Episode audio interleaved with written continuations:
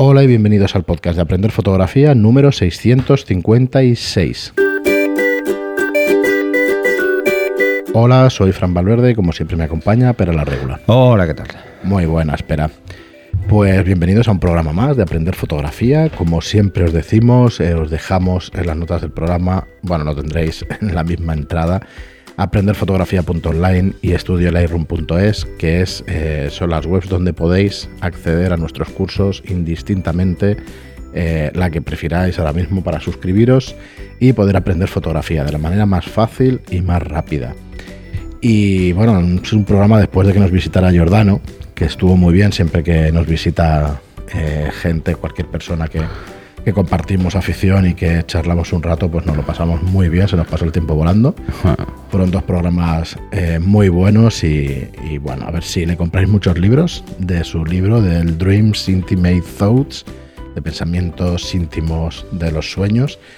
Y que la verdad es que está espectacular. Tenemos aquí nosotros el libro y, Sí, y sí. ha quedado muy chulo, muy chulo. Fotografía para, para pensar, para que da que pensar. Y para soñar. ¿Eh? Porque si se te mete en la cabeza, ya estás. Totalmente. Estás pillado. totalmente. Muy, muy chulo.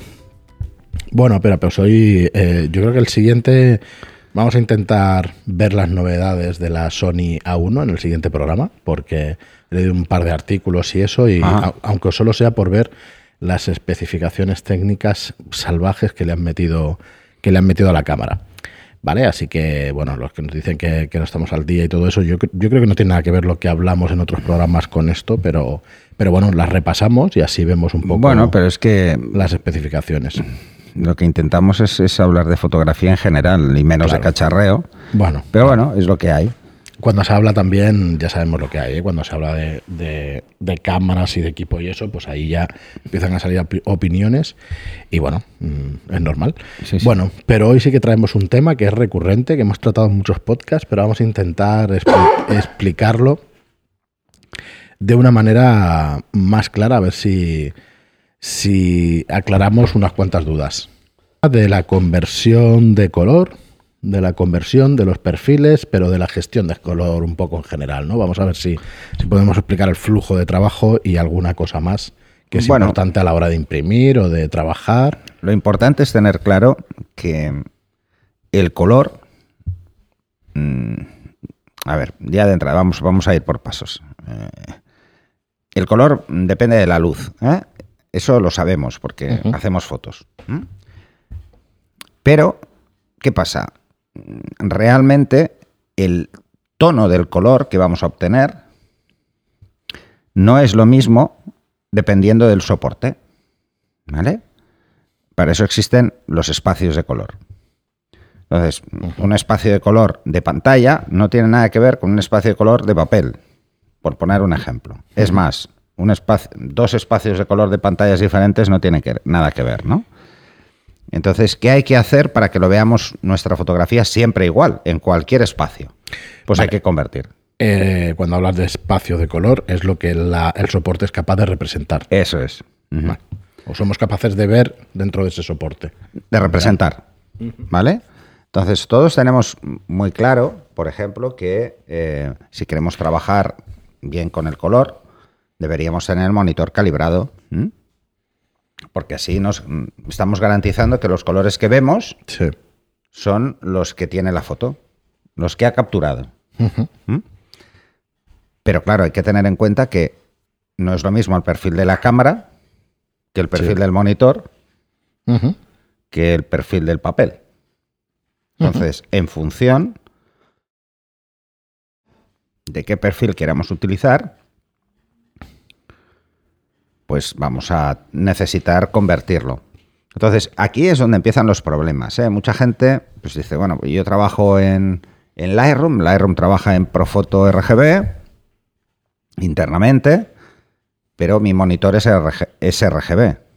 Entonces, ¿cómo lo hace esto? ¿Cómo, ¿Cómo realmente me representa el color? O sea, ¿es capaz de hacerlo de forma real o no? Bueno, eh, eso lo hace directamente el programa y lo hace bastante bien. ¿eh? Hay que reconocer que lo hace bastante bien. Y esto nos va a pasar con más de uno. Pero luego os daréis cuenta de que depende de cómo tengáis configurado vuestro Photoshop, cuando abrís la foto, Mm. no lo veis igual. ¿Mm? Porque estamos utilizando otro método de conversión de ese color. O sea, el software lee lo que te da la cámara e interpreta El software y lo saca... que, lo que intenta es, eh, eh, por ejemplo, Photoshop, coger lo que le pasa en este caso a Lightroom. Pero si, por ejemplo, no tenemos Lightroom y solo tenemos Photoshop o tenemos Capture One, esto da igual, va a obtener la información de- de- del RAW en cuanto a perfil ¿eh? y va a intentar ajustarse a ese perfil. Pero no solo es un tema de perfil, no solo es un tema de ICC, ¿eh? de perfil de color, sino que también existe el método de conversión a tener en cuenta. ¿Cómo convierto un per- de un perfil a otro? ¿Eh? No cómo le asigno Vale, yo... un perfil. Esa ¿eh? es una de las preguntas. Yo a esto ¿Cuál le es la pongo un diferencia? perfil. Esa es la diferencia importante, ¿no? Y yo tengo una foto, por ejemplo, en Adobe RGB y yo le asigno un perfil sRGB porque digo, voy a trabajar en Internet y quiero que se vean los colores para Internet. Y se lo asigno, no va a cuadrar. Vamos a ver la foto totalmente apagada, ¿eh? Mm, desaturada y muy extraña. ¿Por qué? Porque son gamounts, son espacios de diferente tamaño. Entonces los colores pueden no cuadrar. Vale. Porque se lo he asignado, le he dicho, oye, esta foto es sRGB. No conviértela. ¿Y por qué no lo lee bien? A ver si lo no, puedo a ver, ser capaz de yo voy, de voy a volverlo a explicar un poco más despacio. A ver, yo tengo una foto que es Adobe RGB. Ujú. Yo sé el efecto ¿eh? que hace, lo que no sé. Vamos a yo ver tengo una foto qué. que es Adobe RGB Ujú. Y la abro en Photoshop Sí. con Adobe RGB y la veo bien. De hecho, hay un diálogo que cada vez que abres una foto te dice, Sí, ¿quieres si perfil asignar no o quieres cuadra con tu espacio de trabajo, te, Correcto. te lo dice. Pero imaginaros que tenéis un espacio Adobe RGB porque trabajáis así. Y abrimos una foto y abrimos Adobe. una foto en Adobe RGB y hasta aquí todo bien. Perfecto. Entonces la queremos exportar a, a un JPEG ¿eh? y le queremos poner sRGB. Entonces, hay dos opciones, asignar un perfil o convertir el perfil. Si asignamos el perfil, ¿qué va a pasar? Le estoy diciendo a la foto, esta foto en Adobe RGB no es Adobe RGB, es sRGB. Entonces los colores no cuadran. ¿Vale? No, Vale. lo que hay que decirle es convertir a perfil. Tiene que cuadrar los colores ¿Qué para poder hacer ¿Extrapola la este co- transformación. ¿Este color es más parecido a este y todo eso? o- No, Ah, simplemente lo que hace es cuadrar la zona visible o los colores que tiene mi foto Vale, dentro, del gamut espacio de destino. Vale, vale. ¿Vale? Lo que hace es cuadrarlo. eh, porque estamos muy acostumbrados a ver las gráficas del gamut, que una es más grande que otra y tal. Como, como si la zona que es una intersección fuera exactamente igual. No, no lo es. Vale. ¿Vale? Simplemente es una representación muy genérica, ¿no? Pero claro, esto mm, aparentemente es más que suficiente.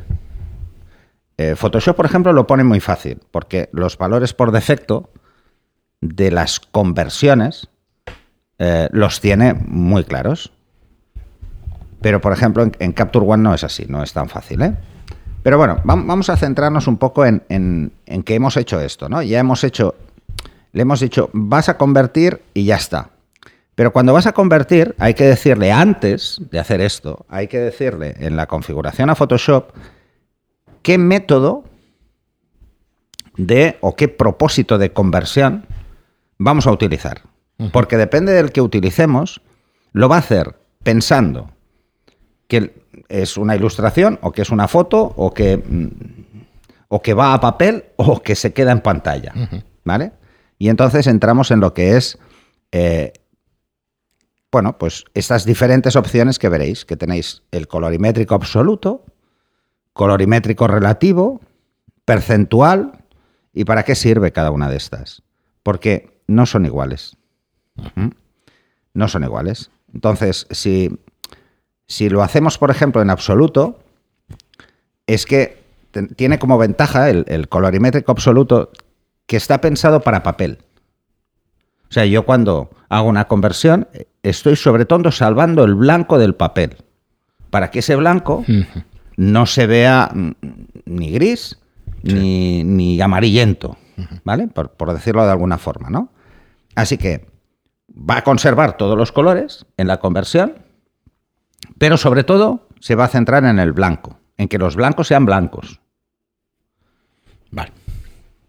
¿Vale? ¿Y qué pasa cuando un color queda fuera? Cuando un color no puede cuadrarlo, pues juega con el brillo. O en este caso. En este caso, ¿eh? En otros casos juega con la saturación. O sea, desatura el color al que no llega. Y por ejemplo, es un color rojo muy brillante, pues lo hará menos brillante. ¿Mm? Pero en el caso del, del colorimétrico absoluto, lo que va a hacer es eh, sacrifica el brillo en el color que no, que no puede meter porque está fuera de gamount, está fuera del espacio, pero sobre todo conserva el blanco. O sea, eh, este sería ideal, pues, por ejemplo, para cuando estamos pensando en imprimir una foto a todo color. Pero ojo, el método de conversión se asigna en configuración. Deberíamos cambiarlo cada vez. Sí, cada vez que, que variemos el, el tipo de trabajo que hacemos. Si vamos a trabajar siempre con fotografías que van a estar en Internet, no hace falta cambiarlo. Si siempre vamos a trabajar con fotografías para imprimir, pues tampoco hay que cambiarlo. Pero si vamos a estar pasando de uno a otro, hay que tener esto en cuenta. ¿Cuál es el método de conversión ¿Mm? del color? No solo de qué perfil a qué perfil. Porque si voy a imprimir, mm, cogeré mi foto en Adobe RGB y la convertiré probablemente a un espacio de trabajo, a un espacio de color totalmente diferente. Pero lo que hace Me iré a CMYK o me iré a cualquier otro, ¿vale? O incluso mm, la podré dejar en sRGB porque es un laboratorio generalista. Pero habría que tener en cuenta que, que la opción más interesante sería el colorimétrico absoluto. El que va por defecto es el relativo, el colorimétrico relativo. Este está siempre por defecto. Y este es el que yo tengo puesto, ¿vale? ¿Por qué? Mm, ¿Sacrifica los blancos? No, no necesariamente, ¿vale? Pero hay una cosa que tenemos que tener muy clara. Los negros en pantalla son negros. En papel, no. ¿Vale? Sí, cuesta un montón. Cuesta muchísimo conseguir ese negro. Entonces, ¿por qué? Bueno, por los métodos de impresión hay que tener en cuenta que no es lo mismo hacer un offset que hacer otra cosa, ¿vale? O sea, hay que tenerlo claro. Este lo que hace es procura mantener el brillo. Puede cambiar ligeramente el tono en los que están fuera, pero el brillo lo va a mantener. O sea, la intensidad del color va a estar. ¿Vale? Eh, también conserva el punto blanco, o sea, el, el- el blanco,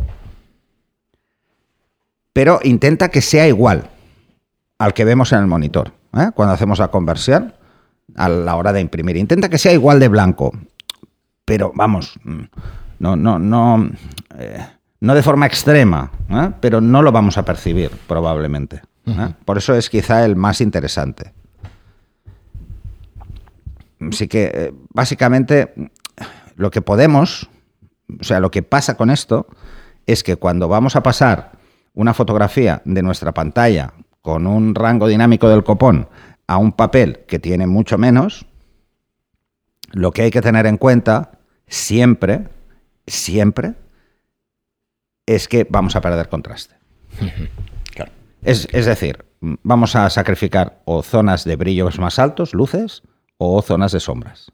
Una de las dos la vamos a perder, o las dos.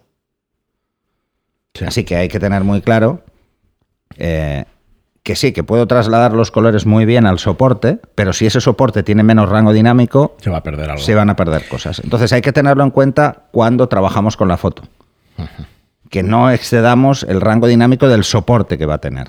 ¿Mm? Eso eh, la gente a veces se, se complica mucho y, y, y, bueno, la verdad es que es bastante más simple de lo que parece, ¿no? Eh, muchos laboratorios ya lo hacen, o sea, ellos juegan con el contraste para que cuadre, pero entonces lo que pasa es que si hay cosas oscuras, pues es fácil que si tienen detalle se pierda. Si hay, eh, por ejemplo, cielos que tienen mucho detalle, pero en luces muy altas, pues se pierdan esos detalles. Entonces, es trabajo del que mm, retoca o, o juega con la fotografía el cuadrarlo para tener claro eso. ¿Y qué hacemos exactamente? ¿Convertimos al perfil de color de la, impres- de la, de la imprenta? Hay, hay varios, varios trabajos ahí a hacer, ¿vale? Uno es, eh, si vamos a imprimir y nuestro laboratorio tiene un perfil específico, lo que habría es que eh, convertirlo a ese, o sea, pasarlo a ese perfil. ¿Antes de retocar o después? No, al final. Al final de todo. Al final de todo. ¿eh? Cuando ya hemos acabado, lo ideal siempre es trabajar con el gamut más amplio que podamos. Y ¿eh? Por convertimos, foto RGB no o asignamos porque entonces es cuando se, se ven los Exacto. colores destrozados. Vale. Y eso es lo que hay que dejar claro, ¿no? Eh, hay que. Lo que tenemos es que traspasar los colores de una forma ordenada. Y entonces aquí hay que tener en cuenta si vamos a, co- a- a utilizar el colorimétrico relativo, el, el absoluto o el percentual. ¿Vale? El percentual, eh, la verdad es que hay mucha gente lo tiene eh, asignado como, como, como el que se utiliza en fotografía. ¿Vale? Mm, Porque lo que hace es mover por absolutos. ¿eh? Pero mm, es, es ideal, pues por ejemplo, cuando el espacio que tenemos nosotros es mucho más grande que el que vamos a, a traspasar, ¿no? Por ejemplo, si estamos en Profoto RGB y lo queremos pasar a ese RGB, lo va a hacer muy bien. ¿Mm? Pero al revés sería incapaz, Al revés no lo puede hacer. ¿vale? Eh, Tiene que a estar ver, lo haría, pero, pero probablemente pierda mucho. perdamos. Entonces, si tenemos una foto sRGB que queremos retocar y la queremos pasar a un gamma mayor porque vamos a hacer más cosas y vamos a jugar más con, con el color y vamos a hacer muchas más cosas, ese primer paso sea pobre. Eso no quiere decir que no se pueda utilizar. ¿eh? Hay muchísima gente que la utiliza para fotografía. ¿eh? Porque realmente es, no sé si es el primero que apareció, pero es muy probable que sea así, ¿no? Lo hace por porcentaje, o sea, tiene unos rangos en los que permite esa conversión y en otros en los que no, pero que tampoco eh, hay que entrar mucho en detalle, ¿no? Eh, lo que intenta es que los colores sean exactamente los mismos. Todos los modelos intentan eso. Por eso, si, si lo cambiáis vosotros a mano y lo intentáis ver en pantalla, no lo vais a ver. Porque no lo vais a ver. Eh, o sea, no os daréis cuenta. capaces Es- de- estamos hablando de, de un nivel de detalle eh, muy extremo y nuestro ojo no es capaz de percibir el cambio. Muy bien, pero pues, oye, yo me quedaría con esto para ver qué dudas os surgen o cuáles son los problemas que tenéis a la hora de Lo que hay que tener claro que es lo que tú decías, convertir. ¿eh? Sí, o lo es tener claro que si yo, por ejemplo, me voy a llevar una fotografía a una imprenta, si la imprenta tiene un ICC, un perfil de color, debería hacer ese, utilizar ese al final del proceso. Al final del Es, proceso y ya he acabado de retocar en el mío de, de trabajo, que es- tenéis que procurar que sea el mayor posible para, para que tengamos esos cambios de tonalidad más marcados, más claros, y luego pasarlo a este. Eh, hay algunos programas que incluso te dejan hacer pruebas de impresión, por ejemplo, sí, sí. Lightroom. Lightroom. Lightroom tú le puedes asignar un perfil de impresión, InDesign, lo puedes poner, sí. puedes ver cómo va a quedar, pero ojo, mm, lo primero que tenéis que pensar es que los negros no son iguales. Claro. Porque los negros en pantalla es ausencia de luz y en papel hay que pintar eso. Sí, por eso hay que hacer una prueba de impresión en muchos Sí. trabajos para que son críticos en color para ver cómo Porque queda. pensar que, que, mm, esto lo tenéis en el curso de gestión de color, pero también en el de fotografía están los colores aditivos y los sustractivos. ¿Vale? O sea, los que van por la suma o los que van por la resta. Correcto. ¿Vale? Se consigue el color de, la mis- de, de maneras distintas. Muy bien, Pera, pues nada, eh, yo lo que espero es que hagáis muchas preguntas para el que no tenga claro o la que no tenga claro este proceso, pues pueda, pueda tenerlo por fin claro, porque la verdad es que es un lío y, y ostras. mm, Bueno, esto, no pasaba lo mismo con los puntos por pulgada, ¿vale? correcto. Que lo hemos discutido muchas veces. Eh, eh, ¿Realmente cambian el tamaño de una fotografía o, o influyen en el tamaño de la fotografía eh, cuando tenemos los píxeles definidos? No, en absoluto. Es solo información de impresión. Es decirle, oye, es- En esta este impresión espacio, quiere- en este- más puntos o menos. tienes que hacerlo a 300 puntos por pulgada o a 75, ¿vale?